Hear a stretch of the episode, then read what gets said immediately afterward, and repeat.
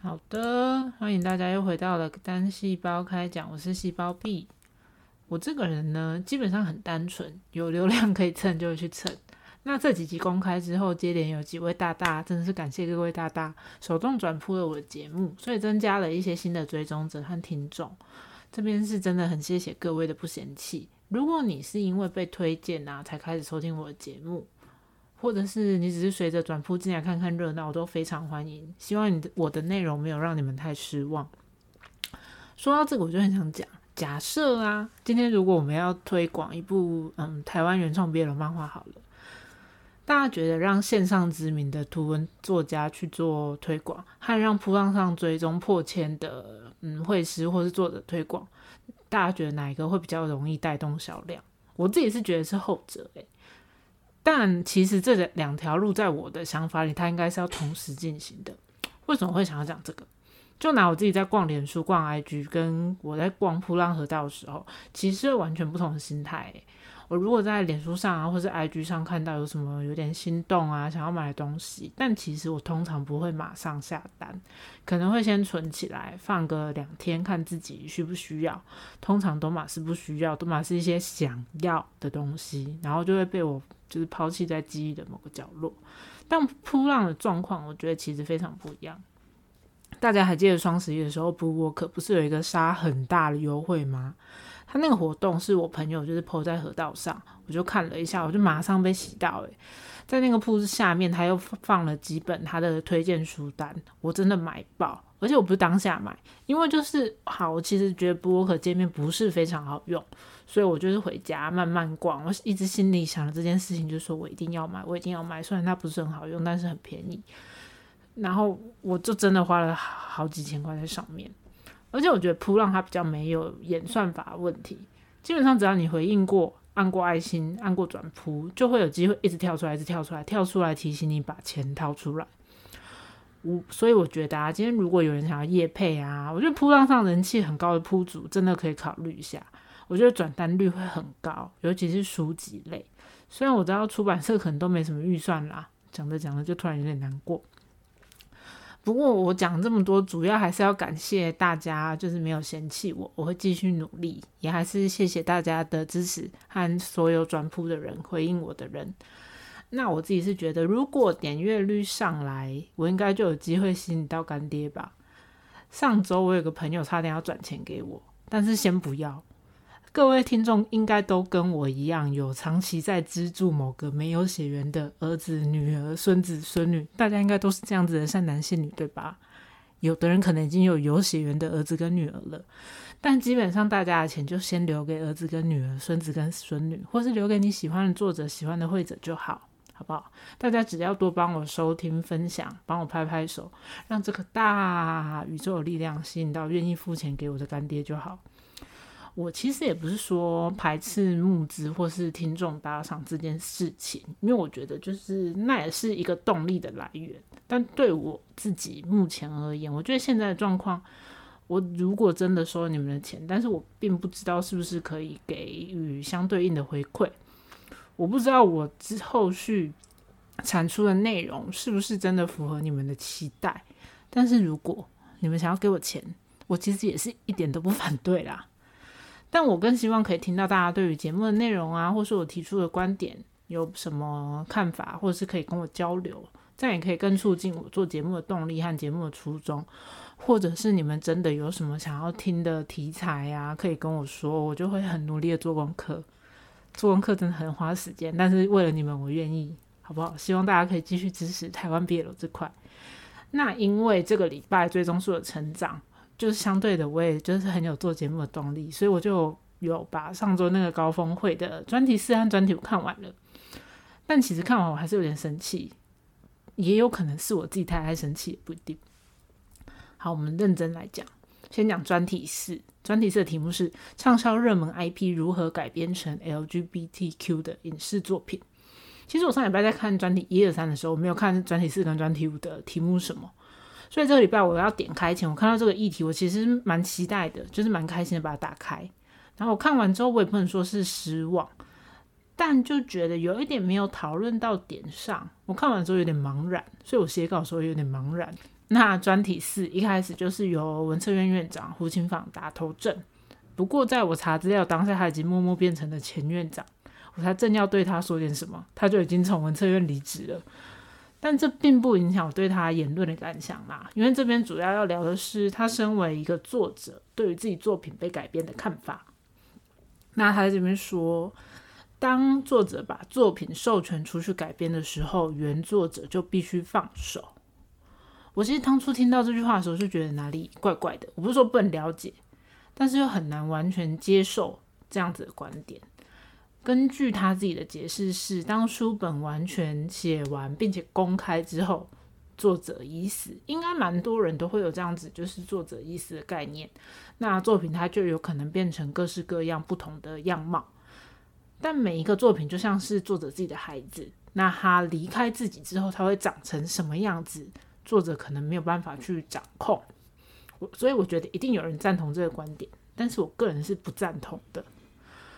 会这么肯定的说我不赞同，是因为在这个很刚好的时间点发生了一件非常刚好的事情，让我更加肯定自己并不赞同这个观点。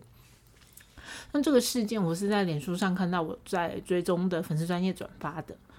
大家知道高雄卫武营国家艺术文化中心有一个自制节目，前一阵才呃刚演完，是一个舞台剧，叫做《魂颠记：台湾在地魔幻事件》。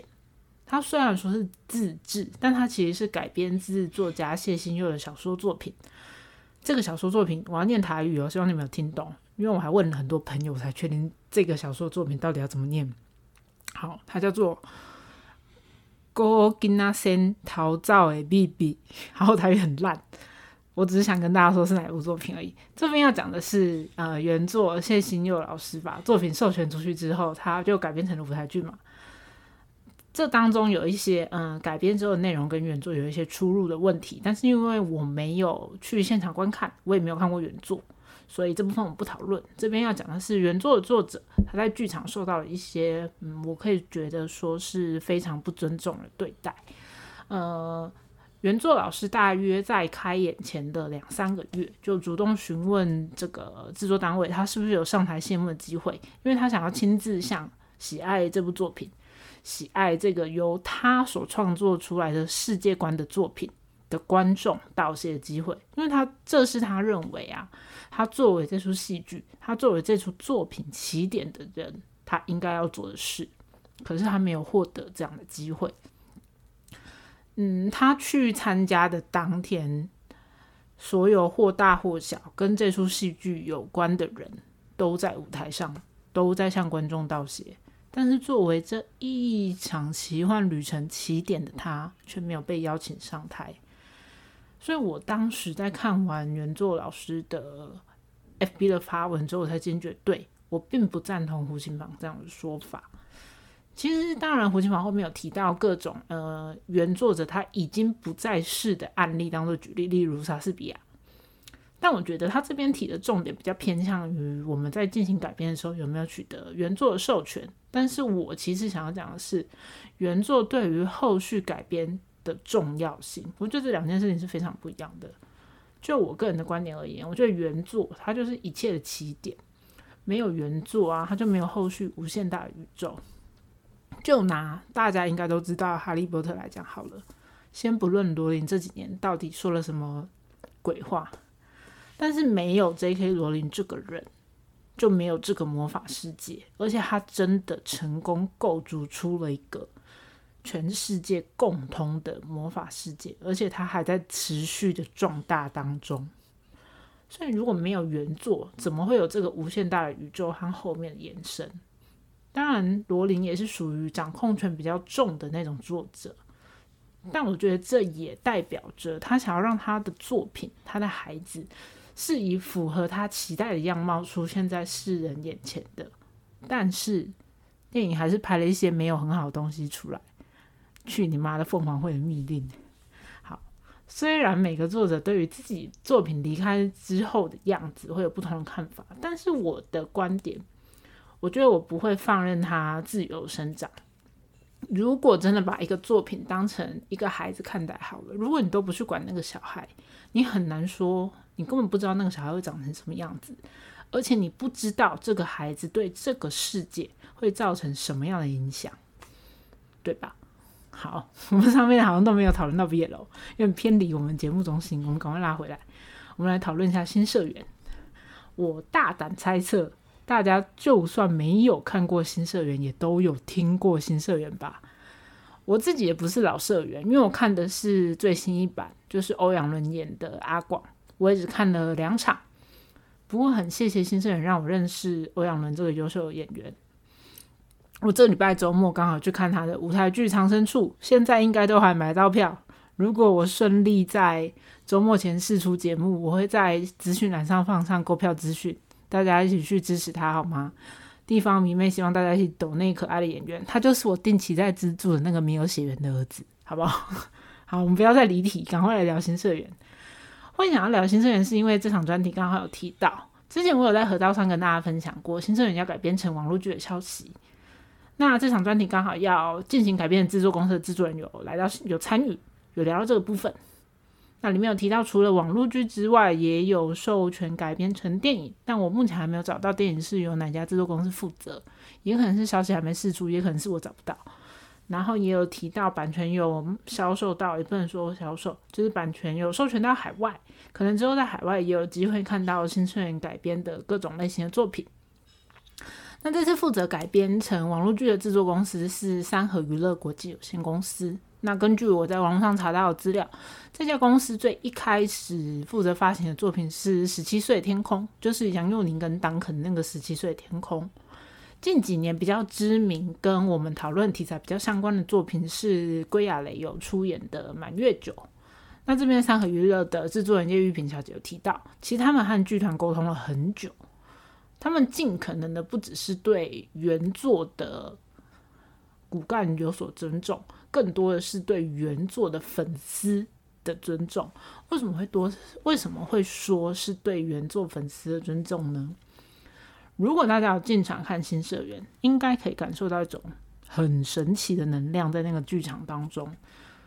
在那个剧场里面，你你就像是远东四高中的一员了，你就是真真切切身在其中，就是台上的演员和台下的观众一起创造出。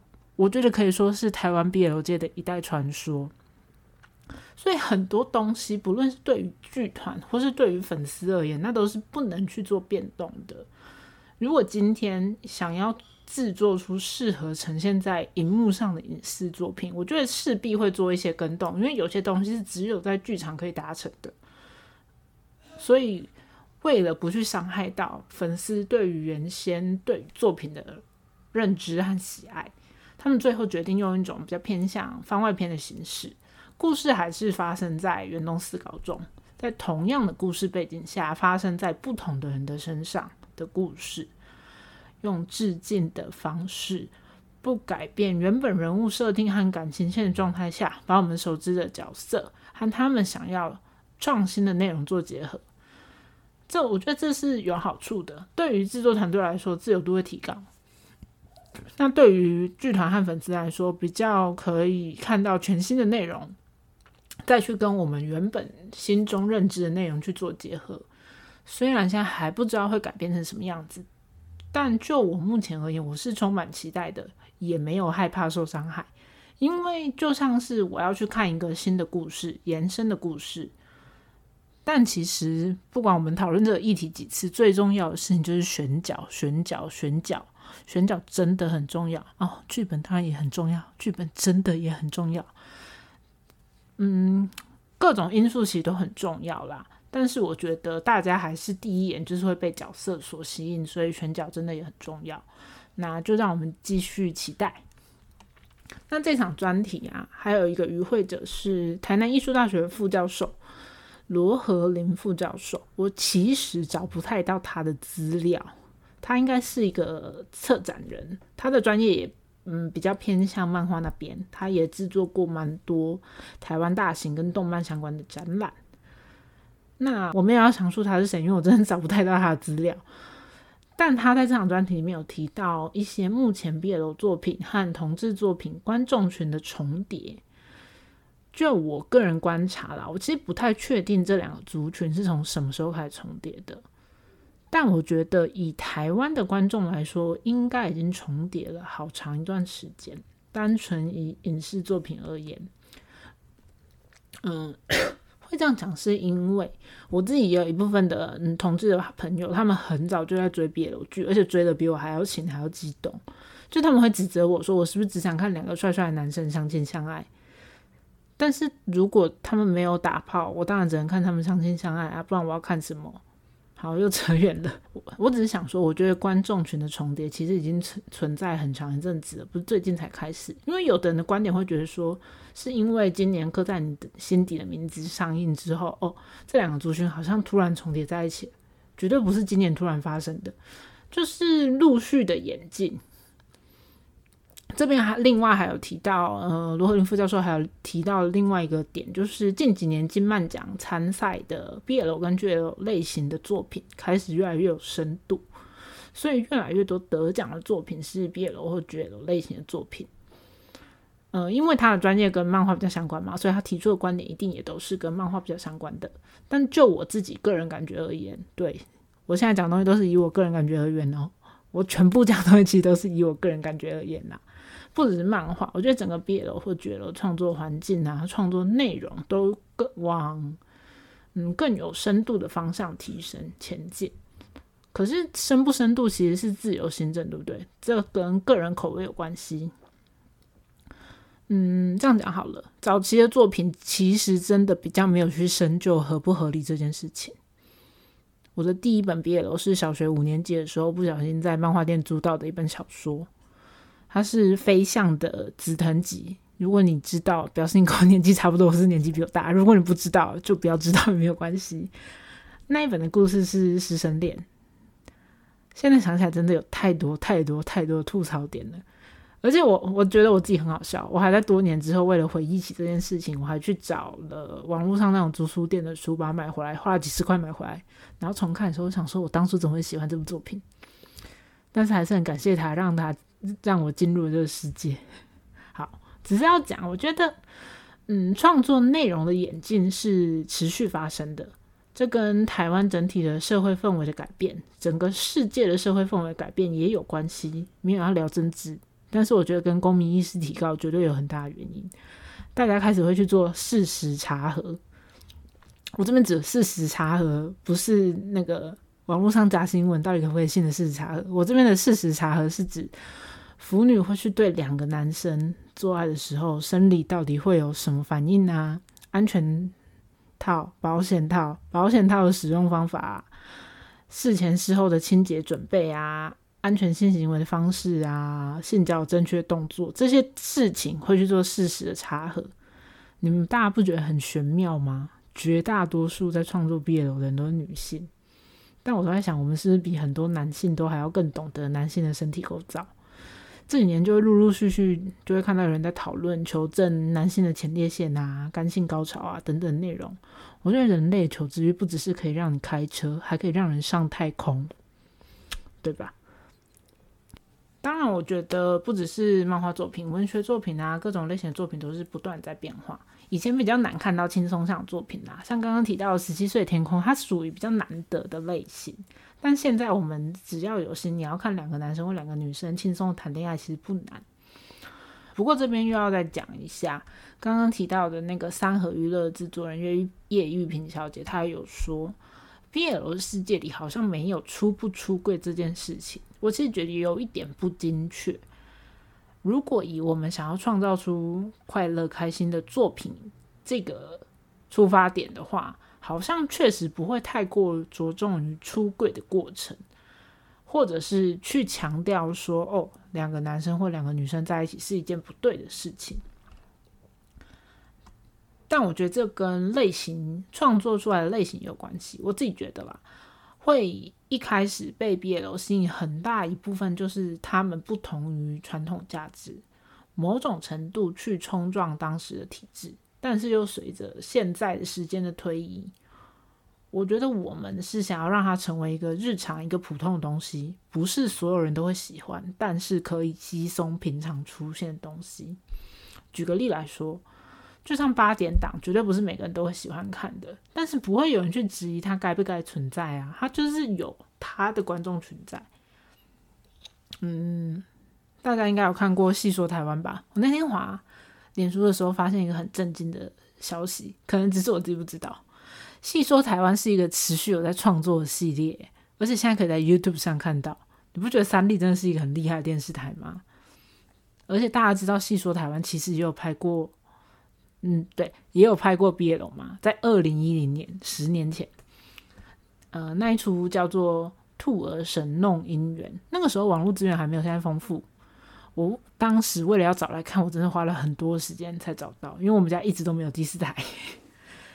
但那个时候切切实实的让这个主演兔儿神的演员红了很大一把，而且是在中国当地非常红，当然也是白嫖啦。不过那时候也是白嫖，对不起。但是这个主演成功的把他事业重心转到中国去，很厉害诶。这样说起来，三立真的。超前部署诶，为什么现在不拍？你们当时就是创造出了一个这么红的人呢？为什么现在不拍？你们才十年前就在做这件事情呢？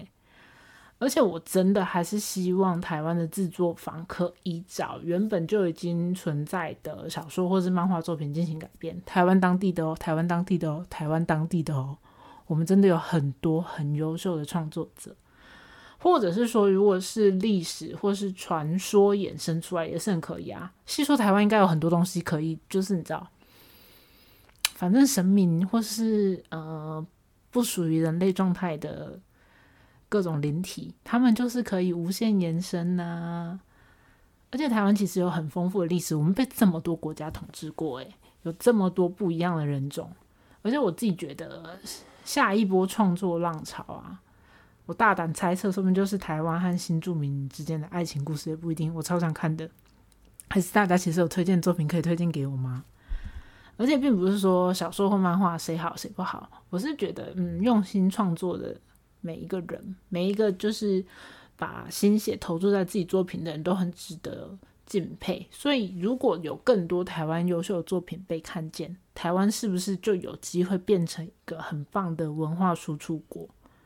因为在这场专题里面，我不止一次听到，不是不止这一场，这几场专题当中，不止一次听到与会者提到，台湾就是有这么自由多元的环境，不只是人创作环境也是这样子的状态，其实对国台湾是很有优势的，所以我就不太懂为什么台湾这一块现在还卡在一个不上不下的阶段。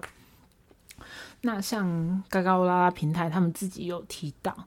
在业界制作跟产出这类型题材的人，要么就是本身同志，要么他就是呃普通人。讲普通人好像有点不精确，反正要么就是还是以同志居多啦，不然就是一般的工作者，比较没有真的是腐女的人，或是相关的创作者在这个产业里面，这部分我觉得很可惜。我这里两个礼拜不知道到底要讲几次，钱就在那里，为什么不去赚？而且就我的感觉啦，我觉得大家都是很愿意为产业啊，为这类型的题材出一份力。你看那个深深，他都可以自己就是花钱找声优、找工作室去去录广播剧、去录有声书。所以大家其实都是很有热忱的。为什么制作团队，台湾的制作团队你们看不到？我在这边公开呼吁你们，赶快给我争气一点。这边也有一个小小八卦想跟大家分享，就是关于原创 IP 改变这件事情。嗯，有一个我在追踪，而且很喜欢作者，他就偷偷透露，就是多年以前其实有制作公司希望改变他的作品，他当时就是抱持着一股嗯支持的心态就答应了。不过后来就是。不知道为什么不了了之。重点是我这边要讲的重点是，当初所提供的金额连他的月薪都不到，月薪都不知道是多少。今天就算你呃做着还不错的工作，应该也会有个五六七万，等于说可能没有五万。当然这可能是多年前数据了，我不知道现在加码怎么样。但是我当时看到的时候，我觉得很震惊。好，再说另外一个。另外一个小八卦，大家不知道有没有看过《深蓝与月光》？当年制作团队好像有因为那部作品没有直接打中腐女的姨母心，有想要再努力一把，所以就有真的找了一些有呃 BL 的创作者去讨论，但最后不知道为什么是不了了之。而且这个作者大大有跟我说，他其实也有跟一些不同的制作团队讨论过，但不知道为什么大家都不愿意购买原作。而且这个大大就是甚至提出说，那我帮你们写剧本怎么样？最后也是不了了之。我真的在这边也要公开的询问各大制作团队，到底为什么？到底为什么？到底为什么？我真的很想知道，如果有一个合理的理由，或是你们制作上有什么困难呐，可以讲出来，大家一起解决嘛？为什么？为什么？而且我觉得很怪诶，其实最近几年得奖的作品都是改编的，啊。你看那个《熟女养成记》《用酒干妈点》，都是有一个原创作品在。那为什么我们这类型的题材不可以拍？为什么一定要自己写？我真的不懂。我的钱，我的魔法小卡都在蠢蠢欲动，为什么不把我的钱拿走？好，我们要回来讨论我们专题本身。好，我们回归到专题本身。这场专题最后又讨论到军犬，那有邀请到军犬的导导演王品文，有分享一下当初他们拍摄这部作品的时候的困难，跟他们为了拍摄所准备的功课。因为我自己没有看军犬，之前有说过这类型的题材比较不是我的。涉略范围，所以其实我无从判断他们的准备是不是真的很充足。但我觉得，根据我一片看起来，大家对《军犬》的评价都是不错的。它一定是个很用心的作品，而且也有得奖。也是说，大家会不会一直觉得我一直在高谈阔论一堆我没有看过的作品，现在讲干话？不过我就是在讲干话啦。回归到他们为了嗯这部作品改编所做的功课，我觉得导演跟演员是需要花非常多时间的，因为像军犬这样的题材，如果不是那个圈子里的人，你要找到资源去了解、去认识，我觉得都是非常不容易的。那导演也有提到说，他受到很多原作小说作者的帮助，去认识这个。真的在这个圈子里面的人，这样的人是怎么样生活、怎么样思考、怎么样相处、怎么样进到这个圈子？那他们人与人之间是怎么交流？我觉得其实讲这么多，我的想法只是在于，其实台湾有很多真的很棒的作品。如果各大制作单位有意愿要改编，我希望可以让创作者拿到相嗯应有的报酬，而且给予原作一定程度的尊重。并且不要辜负原作粉丝的期待。在二零二零的最后，我想要许下这个卑微的愿望。嗯，好，专题四大概就讲到这边。关于专题五，专题五的题目是 LGBTQ 故事合资合制的机会。我想了很久，我觉得。这个题目跟我的专业相差太远，它比较偏向，呃，他们业界内投资啊、申请补助啊，跟国与国之间可以怎么去合作的问题。我其实看完那场专题之后，有蛮多不同的想法，但是我觉得我不熟的东西，我不要去乱说嘴。但还蛮推荐大家，如果对资金的运用啊，或是国与国之间合作有兴趣的话，可以去找这个专题来看。而是说，如果你们听完我的节目之后有想要找来看，但是你真的找不到，可以跟我说，我会在私下分享链接给大家。那这一集没有意外的话，就会是我们二零二零的最后一集，因为我就对马上要圣诞节，然后又要跨年，我其实都有安排事情。不过最近疫情变严重了，希望大家还是勤洗手，要戴口罩，不要太常跑出门。我个人是都要在家里过节的。那我们来推荐一些我二零二零看到觉得很赞的作品好了，不止不止一个作品，呃，有些可能不是二零二零出版，不过就是我今年才看到，我真的觉得很棒的一些作品。先从不是别的开始，是英章的深山朗读会，好难发音哦。深山朗读会是一部跟梦境有关的漫画作品。虽然跟变了没有关系，但是快乐的东西就是使人快乐。我当初是去台北玩的时候，不小心在某一个实体店面看到，因为它有一本四月本，我才翻了几页，我就决定要买了。我觉得故事就是非常的吸引人，会让人忍不住一直看下去，看下去。是真的还好，这本是一本完结。我觉得那个连载追起来可能会很痛苦，就像我追《北投女巫》一样，我到现在还是没有办法看完，觉得很气。再来一样是漫画作品，呃。这个漫画家的名字我不会念，应该说我不知道怎么念。A P E 啊，要怎么念？Upper，他的《不羁骑士约战录》，呃，也是我在安利美特然后看到没有犹豫就马上买回家的作品。肉很香之外，也是台湾原创比较少见的奇幻题材。我个人非常期待后续，因为感觉就是会有后续，而且真的很香。大家不要犹豫，买下去就对了。再来是小说作品。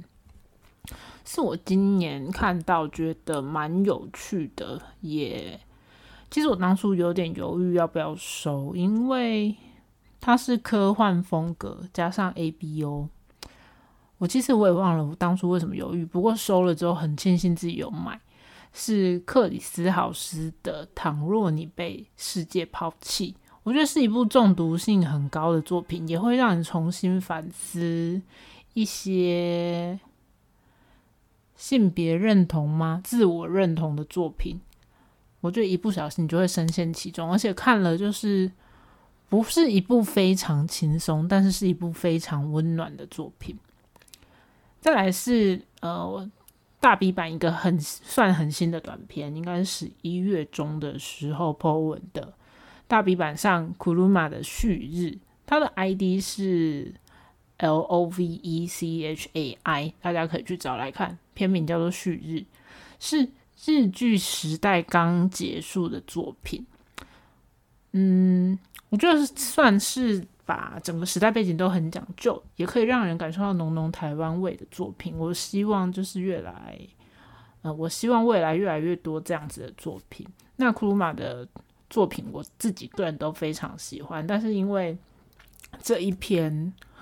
我觉得他刚好就是打中了那个点吧。他其实回应数不是很多，可是看完之后就是会让人觉得，哦，这样的故事有一种属于台湾人的浪漫。那二零二零其实是算是 Podcast 的元年，也让我开始了这个节目。虽然还有很多需要改进的空间，但我还是很感谢大家愿意拨时间给这个节目，给我机会。所以，如果大家不嫌弃的话，可以在铺浪的下留下一个小小的言，让二零二零的最后让我送上一份礼物给你。希望有五位，如果没有超过五位，就是人人有奖；如果超过五位，我就会抽出其中五位，就把它当成一个抽奖活动好了。如果没有人要参加，我会难过诶。不过未来的一年，还是请大家多多指教。拜拜。